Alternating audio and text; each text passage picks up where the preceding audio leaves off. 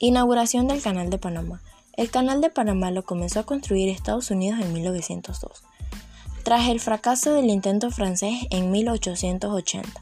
Se levantó el canal para poder lograr una ruta de navegación interoceánica que comunica el Mar Caribe y el Océano Atlántico con el Océano Pacífico.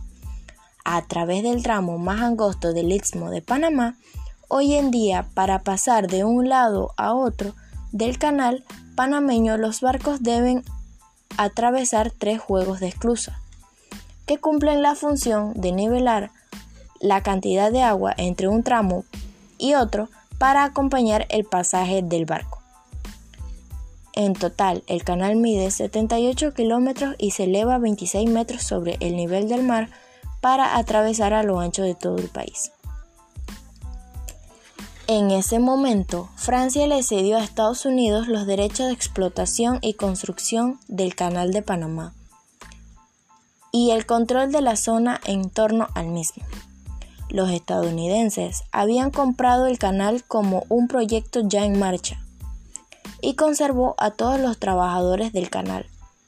Habían heredado el proyecto galo con un gran revoltijo de edificios, infraestructura y equipos muchos de los cuales habían sido víctimas de 15 años de abandono en el entorno hostil de una selva muy húmeda. Los primeros años de trabajo americanos fueron los más difíciles del proyecto, también se consideran los decisivos. En ese mismo año, Panamá se independiza de Colombia y recién nacida República de Panamá concedió a Estados Unidos los derechos de perpetuidad del canal y una amplia zona de 8 kilómetros a cada lado, a cambio de una suma de 10 millones de dólares y una renta anual de 250 mil dólares. Las obras finalizaron en 1913 y su inauguración la realizó el barco a vapor Ancón, que realizó la primera travesía por el canal panameño el 15 de agosto de 1914. El canal de Panamá abrió oficialmente al comercio mundial el 15 de agosto de 1914 con el paso del vapor Ancón. El 15 de agosto de 1914, el Ancon hizo el primer tránsito oficial del canal, como parte de las ceremonias de inauguración.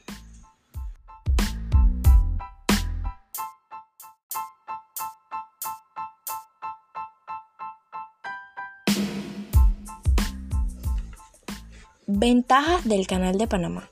La administración independiente del canal entre los años 1999 y 2015 le supuso a Panamá unos ingresos de casi 10 mil millones de dólares, cinco veces más de los que se generaron en los 85 años de control estadounidense.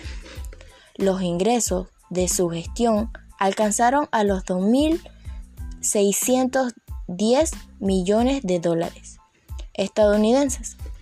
Y eso a pesar de que durante las obras, aparte de los clientes habituales, como las navieras Mark y Evergreen, tuvieron que redirigirse su barco más grande al canal de Suez.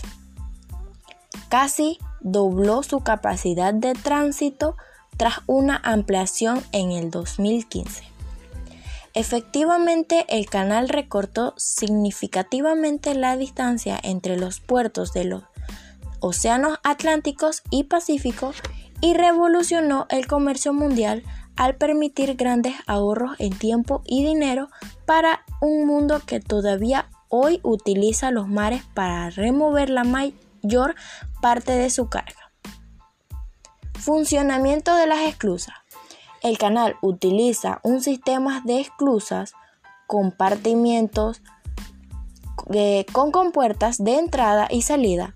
Las cámaras, escalones, de las esclusas tienen 33.53 metros de ancho por 304.8 metros de largo.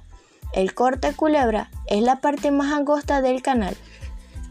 se extiende del extremo del norte de las esclusas de Pedro Miguel hasta el extremo del sur del lago Gatún, en Gamboa. Este segmento, de aproximadamente 13.7 kilómetros de largo, fue excavado a través de una roca y piedra calizada de la cordillera central. Buques de todo el mundo transitan a diario a través del canal de Panamá. Entre 13.000 y 14.000 barcos utilizan cada año el canal. De hecho, las actividades de transporte comerciales a través del canal representan alrededor del 5% de comercio mundial. Con la labor de aproximadamente 9.000 trabajadores, el canal funciona 24 horas al día, 365 días al año, ofreciendo servicios de tránsito a naves de todas las naciones sin discriminación alguna.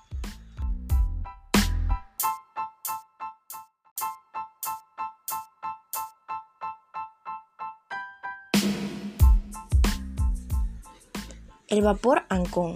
El Ancón era un barco a vapor cuya construcción inició en 1901 y finalizó los últimos días de marzo de 1902. En el año 1910 fue vendido a la Comisión del Canal Istmico y pasó a ser rebautizado con el nombre Ancón. Su venta se realizó con el propósito de que la Compañía del Ferrocarril de Panamá lo utilizase al momento de traer cementos y otros materiales de construcción del canal interoceánico. El sábado 15 de agosto de 1914, el Ancón jugó el papel histórico al ser la primera nave en cruzar el canal de manera oficial. Puede imaginarse la ansiedad de aquel hombre sobre el cual recaía toda la responsabilidad de completar la construcción del Canal de Panamá. Sin embargo, Goetz, al igual que los ingenieros que acompañaban, encendían un cigarrillo tras otro mientras observaban abrirse las gigantescas compuertas de Gatún para permitir el paso del Ancón el Canal Record consigna que el coronel Golds era un hombre tan precavido que publicó que la solicitud hecha por el Servicio Nacional de Noticias para que permitiera tomar fotografías del evento.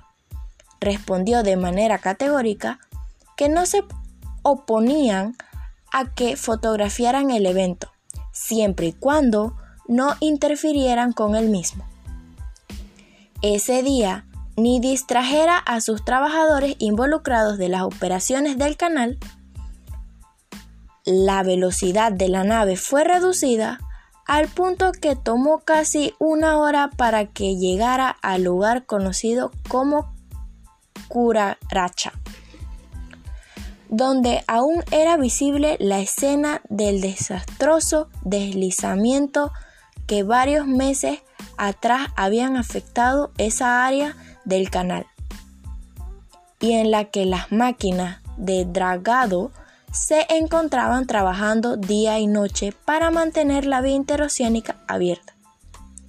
Inclusive ese mismo día, como medida de protección, el poderoso remolcador Gatún salió al encuentro del Ancón cerca del área del desplazamiento para moverlo a través del corte. Específicamente en los cerros donde los veteranos trabajadores de la construcción del canal habían visto enterrarse tras gigantescos deslizamientos muchas palas a vapor y trenes con desperdicios de las excavaciones.